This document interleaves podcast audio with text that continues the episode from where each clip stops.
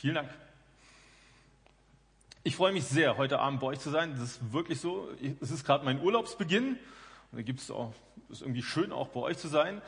Und ähm, freue mich also, dass ihr, der Großteil von euch wird wahrscheinlich hier das gar nicht ahnen, aber ihr wohnt in einer sehr schönen Urlaubsgegend. Ja, also das ist wirklich schön hier. Wir versuchen als Family irgendwie alle, weiß ich nicht, so die großen Ferien irgendwie, die es in Sachsen gibt, irgendwie abzudecken und äh, hier zu sein, weil es wirklich richtig cool ist. Und ich freue mich mega, bei euch hier im Satz zu sein. Ich habe eben schon in der Mitarbeiterrunde gefragt, da ging keine Hand hoch. Ich habe eben ins Publikum geguckt. Ich vermute mal, geht jetzt auch keine Hand hoch. Als äh, Markus Wesch vor 15 Jahren irgendwann diese Idee in den Raum geworfen hat, er würde sich so einen Jugendgottesdienst wünschen, bin ich gerade nach Görlitz gezogen und habe gedacht, so ein Mist. Ich wäre total gerne dabei, hätte mega Bock darauf. Wer von euch war bei der ersten Staffel dabei? Sammy weiß ich. Ah, okay. Also ich staune, was, was Gott daraus gemacht hat. Und ich liebe das, äh, irgendwie diese Predigten selber noch zu hören, immer mal wieder reinzuschauen.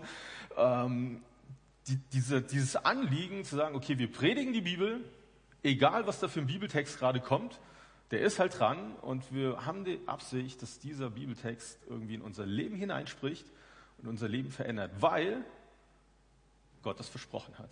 Gott hat es versprochen, dass er mit seinem Wort heute noch Menschenherzen erreicht.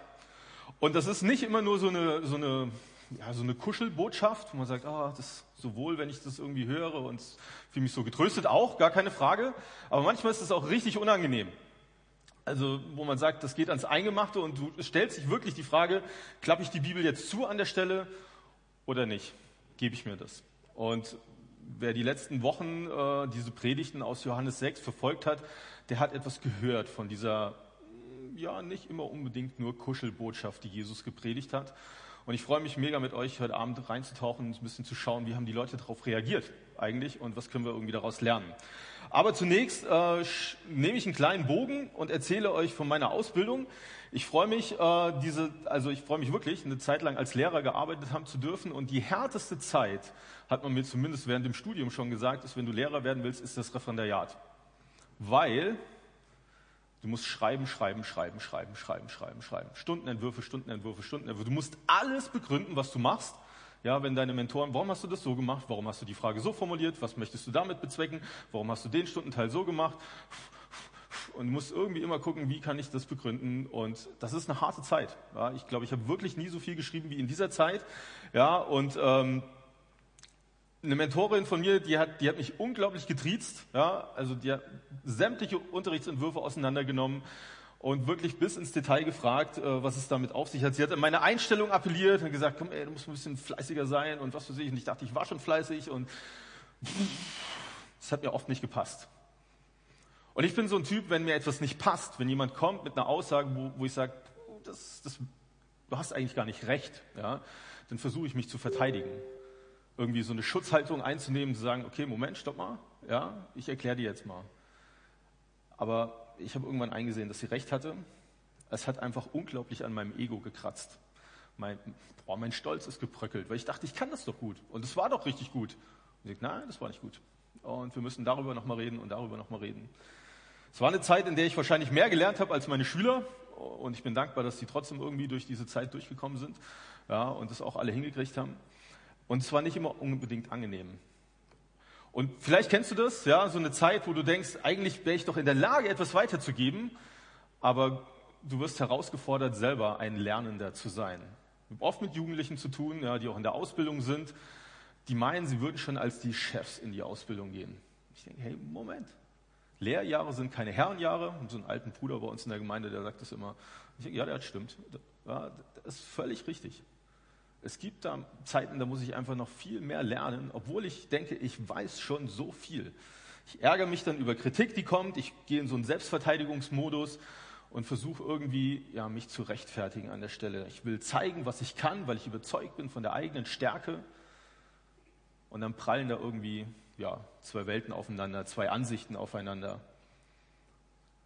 Vielleicht trägt dazu bei auch, dass wir in einer Zeit leben, wo Individualität immer größer geschrieben wird ja, und immer wichtiger ist. Und die Frage, was hat der andere mir schon zu sagen? Was weiß der denn, was ich nicht schon längst weiß? Ja? Mit Kritik umzugehen, weiß nicht, ob das so dein Hobby ist, ja. So, Leute, kommt zu mir, ich nehme total gerne Kritik an. Ja, ich liebe es. Die meisten reagieren allergisch darauf, ja, fassen das als einen persönlichen Angriff auf. Und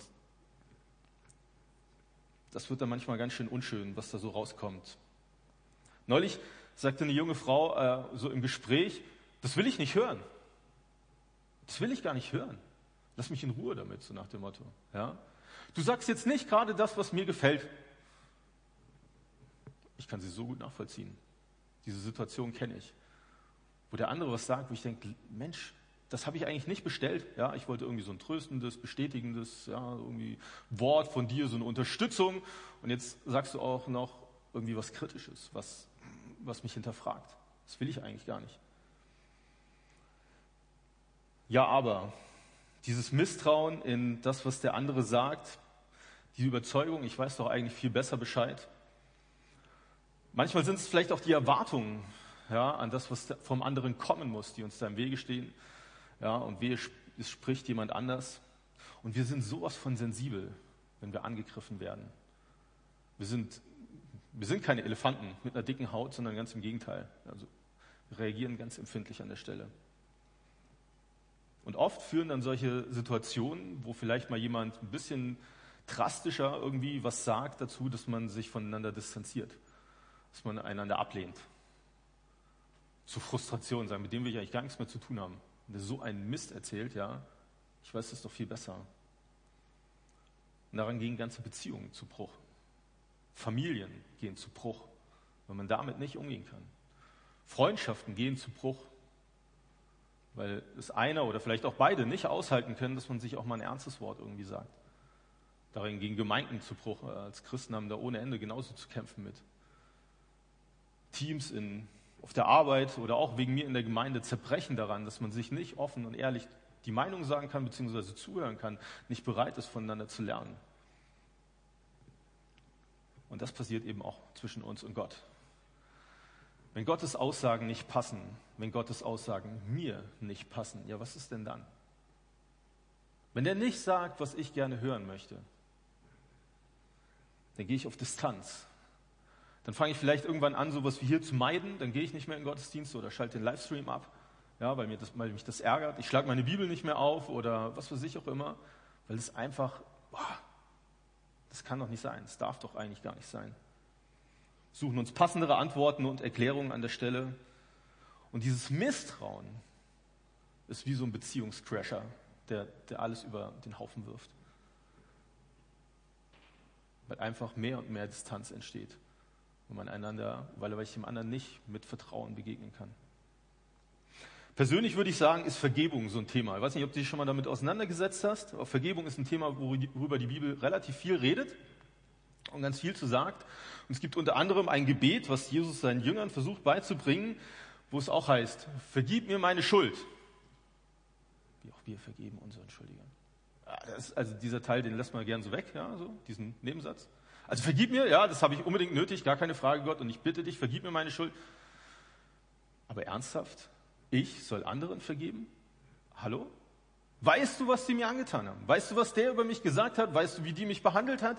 Weißt du, was der schon seit Jahren macht? Ich glaube, du spinnst. Das kann ja wohl nicht wahr sein. Ja, lass mal außen vor. Das kann man ja irgendwie auch wegargumentieren vielleicht oder so. Ja, ähm, das streichen wir am liebsten.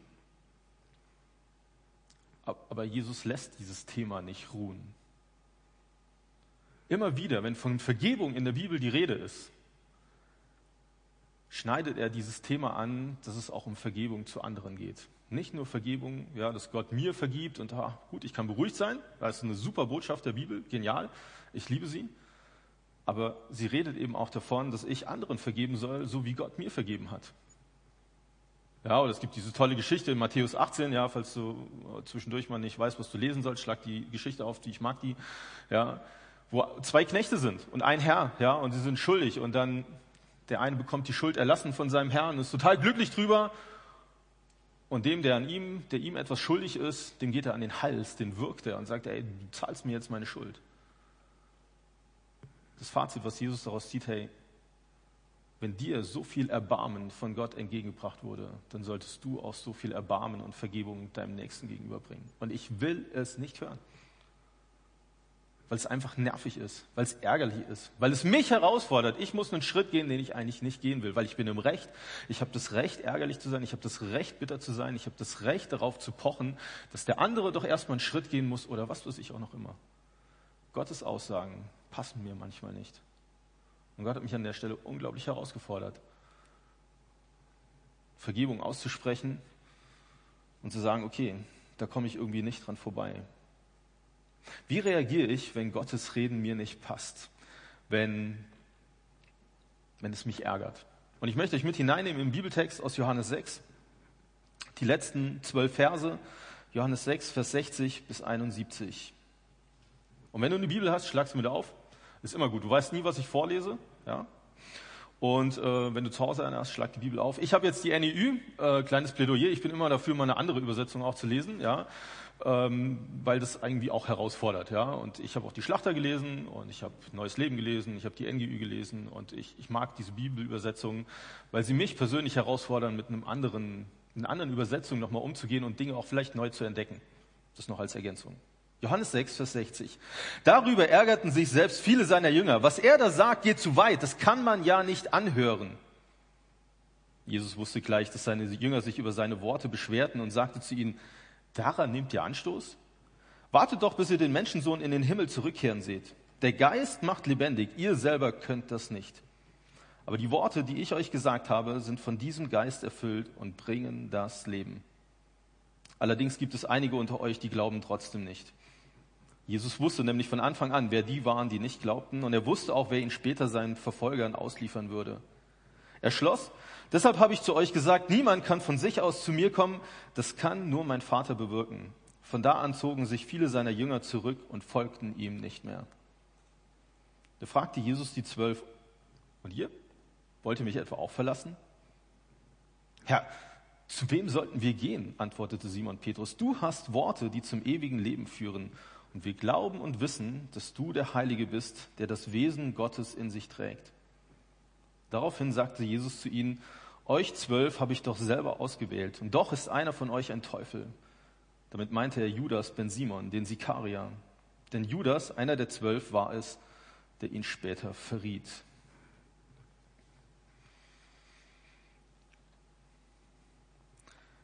An der Stelle endet eine lange Rede von Jesus. Er hat viel gesagt. Ja, damals hat das nicht ganz so lange gedauert, vielleicht jetzt hier wie im Satt, ja, wo man sich das über mehrere Wochen anguckt und anhört, sondern das war relativ gebündelt. Diese, diese ganze Situation hat mit einem Wunder begonnen, nämlich damit, dass Jesus aus wenig Essen ganz viel gemacht hat. Und das hat die Leute fasziniert. Ja, also Essen fasziniert heute noch. Jeder mag gutes Essen und damals die Leute waren hungrig und plötzlich wird, also alle haben gemerkt, wir haben nichts dabei und Jesus macht, macht aus ganz wenig ganz viel, so dass ganz viele Menschen satt werden. Und die Leute sind total begeistert. Sie wünschen sich, dass dieser Jesus ihr König wird. Ihr Brotkönig, könnte man sagen. Ja? Weil wer, wer, wer das kann, ist eigentlich prädestiniert dafür, dass er Anführer wird. Dass er vorangeht und immer mal ein Brot springen lässt und ein paar Fische. Ja? Weil das ist genau das, was wir brauchen. Müssen wir nicht mal arbeiten gehen oder weiß ich nicht, was da noch alles so war. Ja? Und an dieses Wunder schließt sich so ein Austausch an. Jesus kommt ins Gespräch mit den Leuten, die mit ihm unterwegs waren, die dabei waren. Und Jesus bringt sehr klar und deutlich seine Botschaft rüber. Und das Interessante ist, dass alle, die an diesem, bei dieser Rede zugehört haben, die haben alle das Gleiche gehört. Alle. Und sie reagieren so unterschiedlich. Es gibt die, und das gerade gelesen, die das ablehnen, die sagen, mit diesem Jesus wollen wir nichts mehr zu tun haben. Und die anderen sagen, zu wem sonst sollten wir gehen als zu dir? Du hast Worte ewigen Lebens. Krass, oder? Ja, die gleiche Botschaft, die alle gehört haben. Und die einen gehen da lang, sagen und kotzen ab, ja, und die anderen bleiben und sagen, was gibt es Besseres als das, was wir gerade gehört haben? Verrückt, oder? Wir haben das Gleiche erlebt, das Gleiche gehört. Und ich glaube oder bin davon überzeugt, dass keiner von denen, die da waren, bis ins allerletzte verstanden hat, was Jesus dort gesagt hat. Also, weil das waren wirklich schwierige Worte. Vielleicht erinnerst du dich so ein bisschen, ja, er redet von Brot, dass er das Brot des Lebens ist, dass er Fleisch, davon ist die Rede, wer sein Fleisch isst und so. Also wirklich, wo man sagt, boah, was meint er eigentlich damit? Das war jetzt nicht so die ganz einfache Kost. Ich glaube, das haben nicht alle bis ins Letzte verstanden, selbst die, die es geglaubt haben. Aber genau das ist der Knackpunkt, das Vertrauen, der Glaube. Die einen haben ihm geglaubt, die anderen haben ihm nicht geglaubt, haben ihm nicht vertraut. Immer wieder taucht das in Kapitel 6 auf, dass davon die Rede ist, dass Menschen glauben oder dass Jesus auch herausfordert zu glauben und dass von anderen da die Rede ist, dass sie nicht glauben, dass sie das nicht hören wollen, dass sie das nicht annehmen wollen. Ich glaube, die Botschaft war für, für alle hart, aber den eigentlichen Unterschied zwischen diesen beiden Gruppen macht ihr Glaube. Und das ist eigentlich auch schon so ein bisschen was wie das Fazit äh, von, von diesem ganzen Text die Frage, ob du vertraust, auch wenn die Aussagen von Jesus hart sind, ob du ihm vertraust.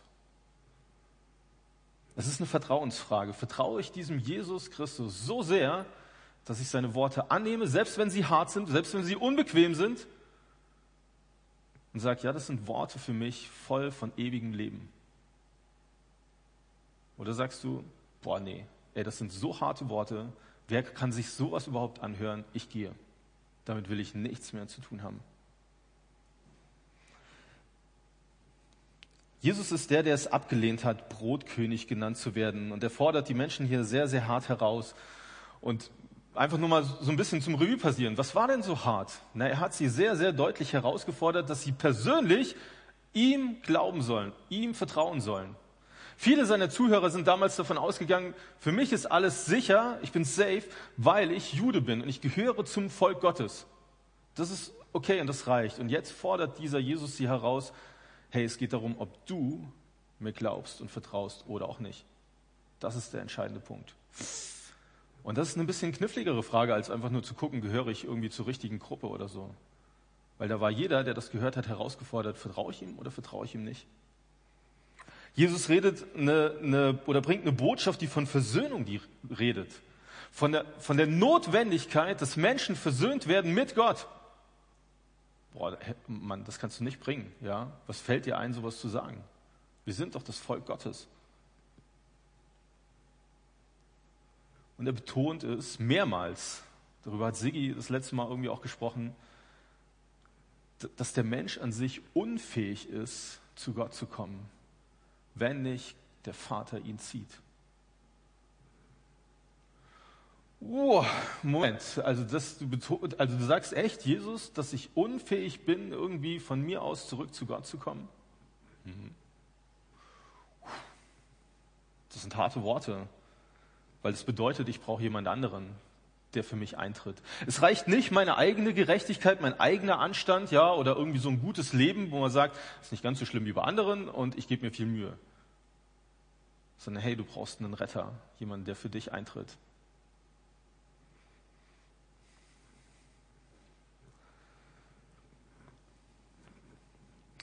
Der Anspruch, Sohn Gottes zu sein, der Messias zu sein, dieser Christus zu sein, der, der wurde ihm am Ende, wenn man das aus unserer Sicht sagen würde, zum, zu, zur Stolperfalle, weil das genau der Punkt war, an dem sich seine Gegner aufgehangen haben.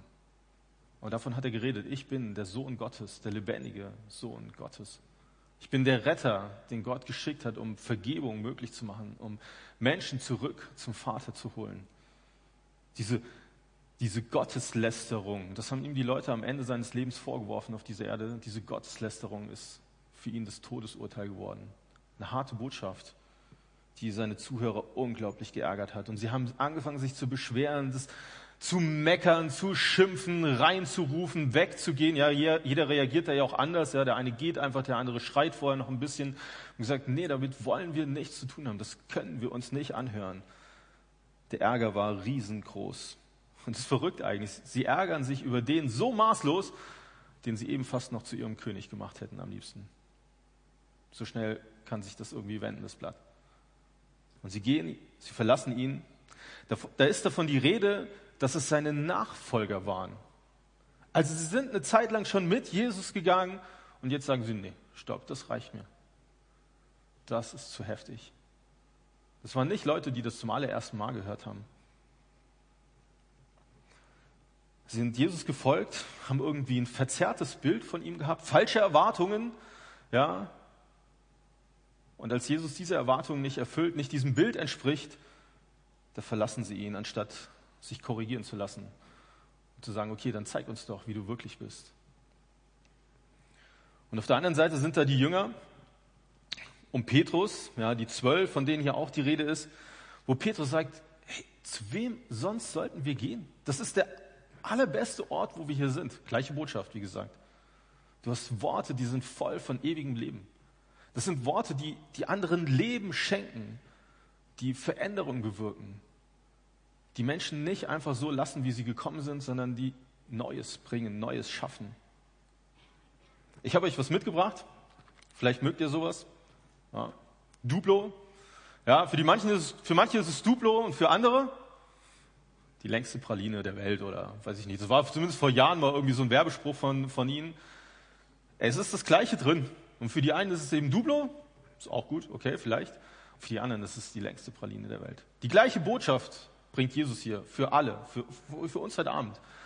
Für alle dieselbe Botschaft. Und die einen werden sagen, boah, ist das, ist das schlecht, ja. Ich ärgere mich so über diesen Jesus und vielleicht auch über Achim und das, was er da erzählt. Und die anderen werden sagen, boah, danke Gott, danke Gott, dass du Worte hast, die voll von Leben sind. Danke, dass du mir Veränderung schenkst und neues Leben.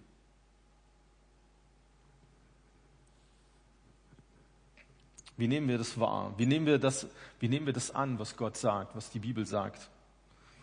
Sören Kierkegaard, dänischer Philosoph, Theologe, hat mal gesagt, die Bibel ist nicht dazu da, dass wir sie kritisieren, sondern die Bibel ist dazu da, dass sie uns kritisiert. Hey, wie ist deine Einstellung zu dem, was, was Gott uns schenkt, seinem Wort?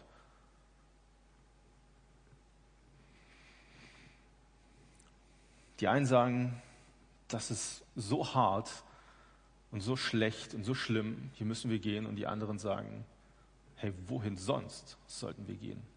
Wir bleiben bei dir. Der Unterschied ist hier Glaube. Die einen glauben und die anderen glauben nicht. Das Ergebnis des Ganzen ist bei den einen Distanz, weil sie auf Abstand gehen und sagen, mit diesem Jesus will ich eigentlich nichts mehr zu tun haben. Und für die anderen kommt es zu immer mehr Nähe und immer mehr Gemeinschaft mit diesem Jesus. Das ist die Folge davon. In Johannes 17, Vers 3 heißt es, das ist das ewige Leben.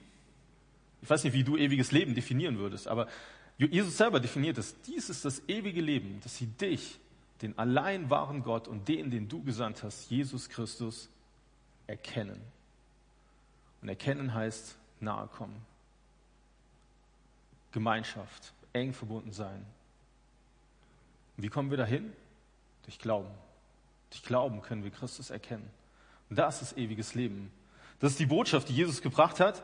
Ja, und wer Jesus vertraut und ihn anerkennt, ihn er, ja, und seine Worte annehmen kann, der wird mehr und mehr von ihm erkennen. Der wird ihm immer näher kommen. Petrus trifft so eine Aussage, die geht ein bisschen unter hier, aber ich glaube, dass sie irgendwie auch wesentlich ist für das, was, was dieser Text ausmacht oder was diesen Text ausmacht. Das ist jetzt mal nach einer anderen Übersetzung, weil da eben dieses Wort erkennt drin vorkommt. Vers 69, wir haben geglaubt und erkannt, dass du der Heilige Gottes bist. Glaube und Erkenntnis. Glaube und Nähe. Glaube und enge Gemeinschaft. Enges Verbundensein ist miteinander verbunden. Du kannst nicht den Wunsch haben, Jesus immer mehr zu erkennen, immer mehr von ihm wissen zu wollen, wenn du sagst, eigentlich vertraue ich ihm gar nicht. Ich, nee, eigentlich sind seine Worte zu heftig, ich will die gar nicht annehmen, dann wirst du ihn nicht mehr erkennen können. Glaube und Erkenntnis gehören zusammen, wenn es um unsere Gottesbeziehung geht. Du wünschst dir Nähe zu Gott, vertraue ihm. Vertraue ihm. Und du brauchst keinen großen Glauben, davon redet die Bibel nicht. Die Bibel redet von Glauben. Manchmal nur vielleicht ein Funken Glauben. Die Jahreslosung, ja. Ich glaube ja, hilf meinem Unglauben, schreit Jesus oder schreit ein verzweifelter Vater Jesus entgegen. Und ich finde dieses Gebet so schön. Das ist etwas von Ausdruck. Ja? Er, hat, er hat Glauben und trotzdem so viele Zweifel. Guck dir das Leben der Jünger an und von Petrus, das waren keine Glaubenshelden. Die, denen fiel es schwer, auch Gott zu vertrauen. Aber sie haben ihm vertraut, wenn es auch nur ein bisschen war. Und sie haben immer mehr von ihm erkannt. Sie haben das angenommen, was er gesagt hat. Sie konnten seine Worte für sich aufnehmen und sagen, okay, ich lasse mich korrigieren, ich bin bereit zu lernen. Ich bin offen, mehr von dir kennenzulernen, Jesus. Und es fiel ihnen schwer. Ja, als er mit ihnen auf dem See war, da hat Jesus in so einem Boot geschlafen und die Jünger waren ganz wuschig, weil das Boot drohte zu sinken. Und sie rütteln ihr, hey, komm, werd wach und so, kümmert sich gar nicht, dass wir umkommen. Und am Ende sagen sie, wow, wer ist dieser Mann, dass ihm sogar Wind und Wellen gehorchen? Was war das für ein Moment? Sie haben ihn ein Stück mehr erkannt. Sie sind mit ihrer Angst, mit ihrer Verzweiflung zu Jesus gekommen und sie gehen raus aus dieser Begebenheit, indem sie wieder ein Stück mehr erkannt haben von Jesus. Sie waren schon eine Zeit lang mit ihm unterwegs und haben gedacht, es gibt's doch gar nicht, wir haben diesen Mann immer noch nicht ganz erkannt. Wer ist dieser Mann, dass ihm sogar Wind und Wellen gehorchen? Ja. Einmal sagt Petrus so ein ganz tolles Bekenntnis, sagt er, du bist der Christus, der Sohn des lebendigen Gottes. Wow, richtig styles Statement, vor allem für einen Juden damals zu der Zeit. Und im nächsten Moment redet Jesus davon, dass er sterben wird dass er leiden muss, dass die Leute ihn ablehnen werden. Und Petrus, hey, Jesus, das darfst du nicht sagen. Nein, nein, nein, nein, nein, nein, nein, nein, nein, das entspricht nicht. Nee, nee. Also so haben wir nicht gewettet, ja. Ich erzähle dir noch mal kurz, was meine Erwartung an dich ist. Was sagt Jesus zu ihm? Geh weg von mir, du Satan. Oh, oh, okay, Moment, er ist dein Jünger, ja. Und also er korrigiert, er tadelt ihn an der Stelle ganz schön heftig. Und wenn man dann einfach mal die Evangelien weiterliest, merkt man, wie Petrus sich das angenommen hat. Wie er gelernt hat, ja stimmt. Meine Erwartung, mein Bild von Jesus ist ein anderes gewesen. Jesus wird tatsächlich sterben. Er muss sogar sterben, damit Versöhnung mit Gott wieder möglich wird. Petrus zeigt, was Glaube heißt. Die Jünger zeigen, was Glaube heißt. Harte Worte annehmen zu können, sich korrigieren zu lassen und Jesus immer mehr kennenzulernen, Stück für Stück. Der Knackpunkt ist ihr Glaube gewesen. An der anderen Stelle oder auf der anderen Seite geht es um die, die Jesus nicht geglaubt haben. Nicht geglaubt, weil es nicht zu ihrer Erwartung, zu ihrer Erfahrung, zu ihrem Verstand passt, ja. Judas wäre vielleicht zum Beispiel, der taucht ja auch hier an so ein paar Stellen in diesem Text auf. Der ist die ganze Zeit mit ihm unterwegs gewesen. Aber irgendwie hat er sein, sein, seine Erwartung an Jesus nie korrigieren lassen. Und am Ende ist er bereit, ihn zu verraten. Ich glaube, für uns ist es gar nicht immer so einfach zu erkennen, ob jemand glaubt oder nicht. Die Jünger selbst damals, die anderen, Petrus, Johannes, Jakobus, die haben nicht damit gerechnet, dass Judas der ist, der Jesus verraten wird. Als Jesus das mal andeutet, einer von euch wird mich verraten, was sagen sie da? Ich doch nicht, oder? Also sie hatten eher Angst, dass sie selber der Verräter sein könnten, als dass Judas der Verräter sein könnte. Keiner saß da, ja, das Verräter wird Judas sein, weil guck mal, wie der lebt. Das war für sie nicht zu erkennen. Für uns ist es, glaube ich, auch manchmal schwer zu erkennen, ob jemand glaubt oder nicht. Von daher müssen wir da irgendwie vorsichtig sein, auch mit dem, wie wir urteilen, ja. Ja. Aber mit der Zeit ist Glaube etwas, was sichtbar wird. Ganz leicht und sacht vielleicht an manchen Stellen.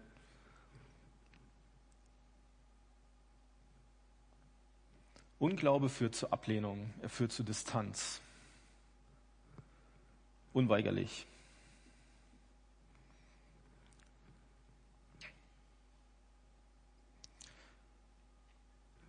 Ich weiß nicht, wie es dir geht,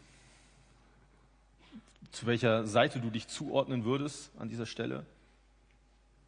Johannes selber, einer der Jünger von Jesus, hat am Ende seines Evangeliums, Johannes 20, schreibt er, sagt, das ist hier aufgeschrieben, damit du, der du das liest oder hörst, damit du glaubst, dass Jesus der Christus ist, der Sohn Gottes. Das ist Gottes Wunsch für dich. Deshalb ist seine Geschichte aufgeschrieben, sein Leben berichtet, mit dem Wunsch, dass du und ich, dass wir ihm vertrauen. Und das ist mein Wunsch für heute Abend, mein Gebet, dass dein Glaube in Jesus ein Stück weit gestärkt wird. Oder vielleicht zum allerersten Mal, dass du so einen kleinen Schritt gehst und sagst, okay, ich mache mich auf, ich, ich vertraue dir, auch wenn es hart ist, wenn es mich herausfordert.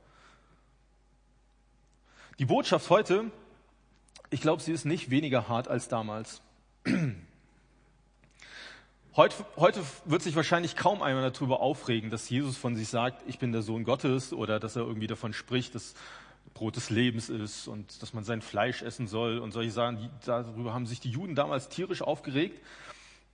Aber ich glaube, dass der Kern der Botschaft, das, was Jesus damals gebracht hat, heute nicht weniger hart ist für uns Menschen. Sie ist nicht weich geworden. Ich glaube, unsere Welt ist ein Stück weit anders. Wir ticken. Unser Gottesbild ist anders als das der Juden. Ja, wir leben in einer Gesellschaft, wo Gott an so vielen Stellen auch teilweise gar keine Rolle mehr spielt. Damals war das alles sehr fromm, sehr gottesfürchtig irgendwie von, von der Grundlage her. Heute ist es an vielen Stellen eher sehr gottlos und Menschen wissen an manchen Stellen gar nichts mehr mit Gott anzufangen. Ja, ihre Quelle ist Galileo oder irgendwas anderes, ja, was über, wo über das Leben von Jesus berichtet wird auf eine so schräge Art und Weise, dass ich sage, wow, holla. Aber okay, die Botschaft von Jesus ist nicht weniger hart geworden. Es fällt schwer, heute ja an Übernatürliches zu glauben. Ja. Wenn, wenn du heute sagen würdest, Jesus ist der Sohn Gottes, würden die Leute sagen, ja, du Spinner. Aber dich, dich würde deswegen keiner versuchen umzubringen, wie das damals bei Jesus der Fall war. Neulich war ich, war ein junger Mann bei uns zu Besuch, ein Muslim. Und das fand ich interessant. Eine der ersten Personen seit langem, die ich getroffen habe, die tatsächlich genau an dieser Frage interessiert war. Ist Jesus der Sohn Gottes? Ich habe noch nie einen Deutschen gehört, der diese Frage gestellt hat. Und dieser junge Mann, für ihn, war diese Frage elementar. Dass es Jesus gab, gar keine Frage. Aber wer ist dieser Jesus? Fand ich, fand ich für mich selber total herausfordernd, irgendwie mit ihm darüber nachzudenken. Ja,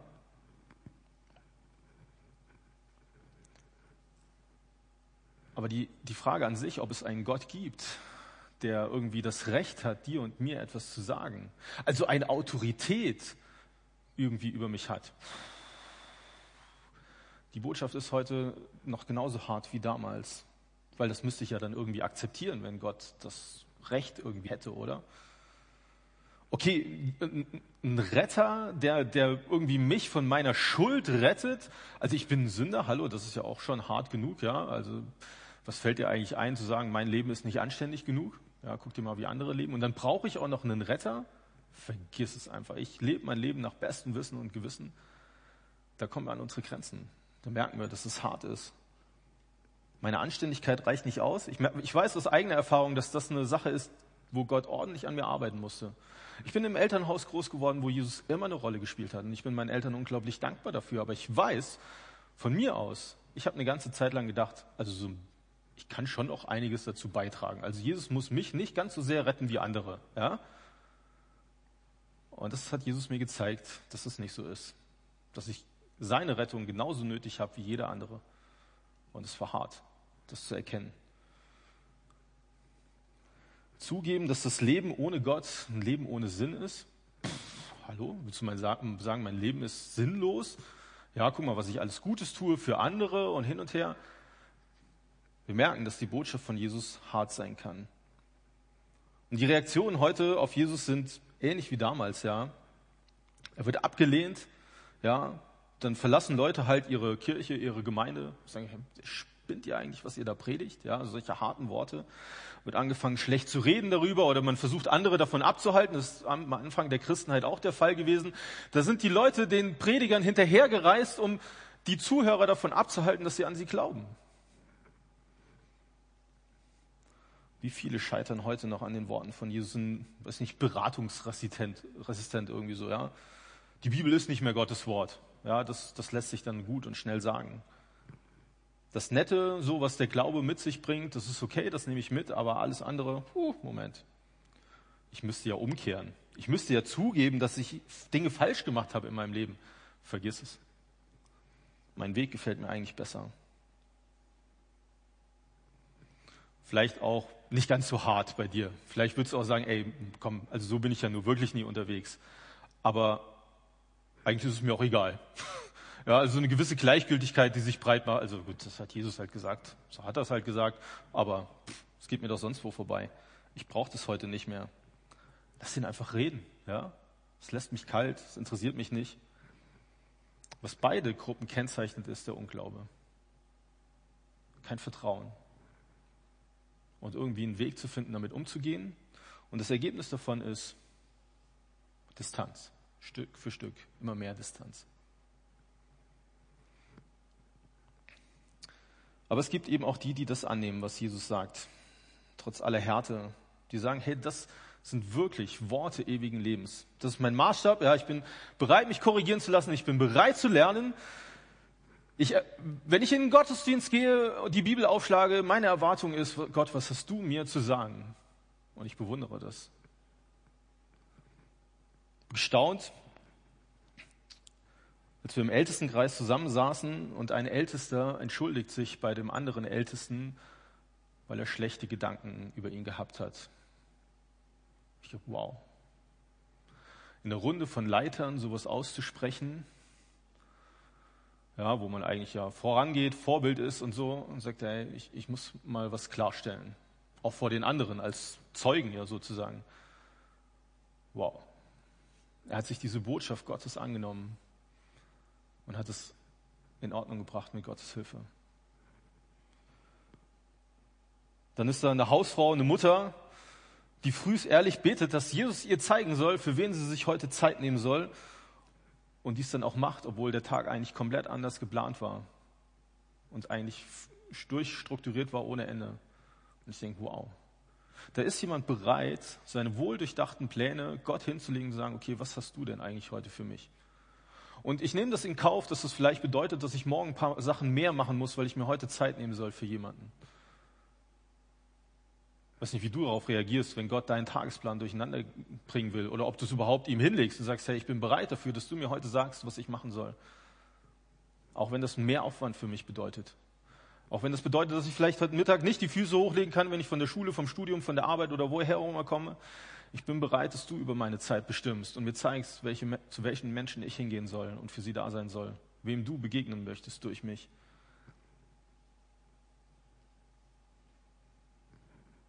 Ist die Familie, gute Freunde von uns, die sich in ihrer Gemeinde unglaublich wohlfühlen, die an dem Ort sind, wo sie denken, dass Gott sie schon immer dort haben wollte.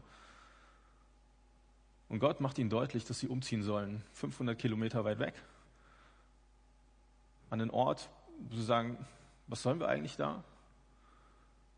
Aber die das machen. Die Sack und Pack, einpacken, zwei kleine Jungs und ganz woanders hinziehen. Warum? Weil sie Gott vertrauen. Und weil Gott ihnen gesagt hat, ich möchte euch dort an diesem Ort haben. Was machst du, wenn Gott dich aus deinem Umfeld herausholen möchte? Er sagt, hey, du heimatliebender Mensch, ja, hat er zu mir irgendwann auch mal gesagt, ich möchte gerne, dass du nach Görlitz gehst. Ich möchte, dass du da bleibst. Ich dachte eigentlich, ich gehe da nur ein Jahr hin. Jetzt sind da 15 Jahre draus geworden. Das hat Gott Arbeit gekostet. Das ist der junge Mann, der den Kampf gegen Pornografie nicht aufgibt, wobei Heimlichkeit und ein einfach weiter so machen viel bequemer und einfacher wäre. Er sagt, nee, will ich nicht. Und ich gehe bewusst in die Offensive. Ich, ich suche mir andere, mit denen ich drüber rede. Ich gebe ihnen Rechenschaft, weil ich keinen Bock mehr darauf habe, weil ich weiß, Gott sagt, das ist nicht in Ordnung. Und ich mache mein Leben damit kaputt. Ich schade anderen damit und mir selber. Was machst du, wenn Gottes Worte dir nicht passen? Das ist der junge Kerl mit einem guten Job und irgendwie gelernt immer so, Hauptsache ich verdiene Geld und ich habe gut ausgesorgt. Und dann merkt er, wie, wie Gott ihn so anpiekst und sagt, hey, was machst du mit deinem Geld? Bist du bereit, was abzugeben? Dort und dort? Hey, ist das überhaupt so wichtig, unglaublich viel Geld zu verdienen? Und er merkt, wie sein ganzes Denken auf den Kopf gestellt wird und wie ihn das unglaublich herausfordert, wie er am, am Ringen ist irgendwie auch mit Gott und dem, was jetzt dran ist für ihn. Was eint solche Leute? Es ist ihr Glaube, ihr Vertrauen darin, dass die Worte Gottes erfüllt sind von ewigem Leben. Wohin sonst sollten wir gehen, Gott? Du hast Worte ewigen Lebens. Es ist heute noch eine Vertrauensfrage. Die Botschaft ist die gleiche geblieben. Und der Knackpunkt ist dein und mein Glaube. Ich weiß nicht, was du bei dir findest, wohin du tendierst und wie du reagierst. Ob du der bist, der eher, weiß nicht, Jesus die Schuld gibt, der sich über ihn ärgert, der auch jetzt sagt, boah, ich könnte so, darf man das sagen, kotzen oder wie auch immer, ja, äh, bei dem, was der da erzählt. Oder sagst du, hey, ich weiß, ich brauche mehr davon. Wohin sonst sollte ich gehen, Jesus, als außer zu dir? Im Hebräerbrief in der Bibel heißt es mal, wer Gott naht, muss glauben, dass er ist und denen, die ihn suchen, ein Belohner sein wird. Wer Gott naht, muss glauben. Glaube und Nähe. Glaube und immer mehr von Gott zu erkennen, das gehört zusammen. Das ist ein kleiner Schritt, ein kleines bisschen Vertrauen, was nötig ist. Für mich war der Moment, wo es Klick gemacht hat im Referendariat, der, dass ich gesehen habe, dass meine Mentorin es gut meint mit mir, dass sie gar nicht so böse ist, wie ich sie teilweise wahrgenommen habe. Also habe ich angefangen, ihren Aussagen zu vertrauen und gesagt, okay, wenn diese erfahrene Lehrerin sagt, das und das wäre dran, dann mache ich das jetzt. Und es hat funktioniert. Bloß gut. Und ich habe auch sie als Mensch besser kennengelernt. Vertrauen führt zu Nähe. Ihr habt hier den Wunsch verändert, in eine neue Woche zu gehen, von Gott verändert, in eine neue Woche zu gehen. Und der Knackpunkt wird unter anderem dein Glaube sein, dein Vertrauen. Ein kleines bisschen vielleicht nur. Vertrauen ist, ist etwas, was man nicht befehlen kann. Aber die Frage ist, ob Gott nicht dein Vertrauen verdient hat. Denn ich sagst, okay, stimmt. Es gibt eigentlich nichts, was dagegen spricht. In meiner Beziehung zu Gott war das der Knackpunkt, dass ich erkannt habe, Gott meint es gut mit mir. Römer 8, Vers 32 heißt es, er, der doch seinen eigenen Sohn nicht verschont hat, sondern ihn selber für uns hingegeben hat, wie wird er uns mit ihm nicht auch alles schenken? Als ich das gelesen habe und verstanden habe und dem ganzen Glauben geschenkt habe, da hat sich meine Gottesbeziehung verbessert, weil ich diesen Gott mehr und mehr kennengelernt habe. Ich habe Gott oft misstraut, dass das nicht gut meint mit mir. Das hat oft für Distanz gesorgt. Von daher, vertraust du ihm? Vertraust du diesem Gott, auch wenn es dir nicht passt? Vielleicht ist es ein Schritt für dich heute Abend, dass du sagst, okay, ich setze mein Vertrauen zum allerersten Mal oder ganz neu vielleicht auf Jesus. Dafür würde ich gern beten. Vater im Himmel, ich danke dir, dass du ein guter Gott bist. Ich danke dir, dass deine Botschaft, die du bringst, eine Botschaft ist, die wachrüttelt, die aufrüttelt, die uns nicht einfach kalt lässt, es geht irgendwie auch gar nicht. Weil wenn etwas von Leben geprägt ist, dann muss da irgendwas passieren. Und wir merken, dass es uns schwerfällt, dir zu vertrauen, weil es manchmal wirklich hart ist, weil es gegen unsere Überzeugung, gegen unsere Erwartung geht, gegen das, was wir uns wünschen vielleicht auch. Aber ich bete, dass du uns Glauben schenkst. Ich bete, dass du uns Glauben schenkst und den Mut, dir zu vertrauen, Schritt für Schritt. Und du weißt selber am allerbesten, was jeden hier und auch zu Hause an den Bildschirmen irgendwie gerade beschäftigt, wo er merkt, eigentlich wäre es dran, einen Schritt zu gehen. Und ich bete, dass du diesen Glauben schenkst, der dafür nötig ist. Und ich bete, dass daraus genau das entsteht, was du versprichst, nämlich, dass wir dich mehr erkennen dürfen. Dass aus einer Distanz, die da ist, mehr und mehr Nähe wird, weil wir dich mehr und mehr erkennen dürfen. Danke, dass du uns in Jesus Christus so unglaublich nahe gekommen bist. Danke, dass wir auf dich hören dürfen. Amen.